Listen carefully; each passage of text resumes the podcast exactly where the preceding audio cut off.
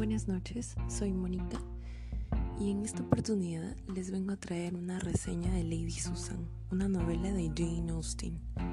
Es una novela epistelar publicada de forma póstuma en 1871 y en ella encontramos 41 cartas escritas en su mayor parte por los protagonistas de la historia.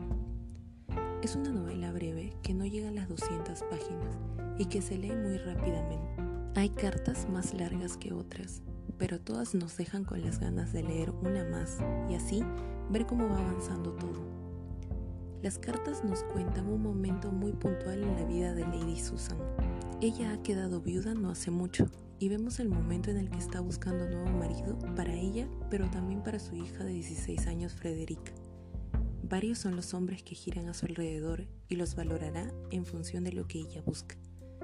Vemos bastante clara su perspectiva y también la de su hija y, como no, el miedo que despierta entre las mujeres que la rodean, ya sea por sus maridos, hijos o hermanos. Lady Susan es una antiheroína.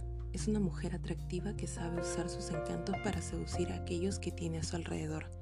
Tanto hombres como mujeres, si les son de utilidad, caerán bajo su influjo, y solo cuando ella consiga su propósito quizás se den cuenta de su juego. La autora consigue que llegue a caernos mal por cómo se comporta, la presenta como una arpía despiadada que va buscando al marido más interesante, que sea rico, pero a su vez que pueda ser manipulado por ella.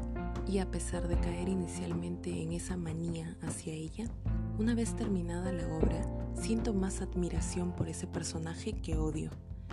Ella es una mujer que simplemente juega sus cartas en un mundo en el que la mujer está sometida a su marido y al cuidado de los hijos.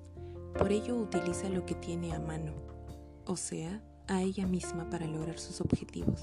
No solo es atractiva, también tiene el don de la palabra, y todo ello contrasta del todo con su hija Frederica. Ella es un alma cándida, por la que solo podemos sentir pena por su madre. No ha recibido la educación que debería y no tiene las inclinaciones de su progenitora. Así pues, están condenadas a no entenderse. Supongo que Frederica sí es la típica mujer que se espera en esa época sumisa, sometida, tímida e introvertida. Sí, que despierta nuestra simpatía, pero si lo piensas fríamente, la madre es un espíritu libre y la hija nunca lo será.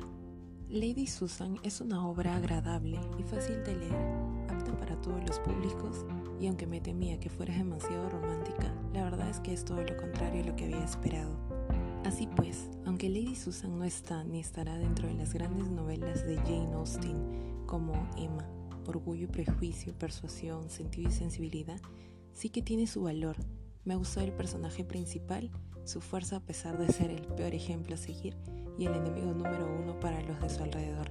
Tiene fuerza, carisma y una inteligencia privilegiada que le permite controlar a los, a los de su alrededor.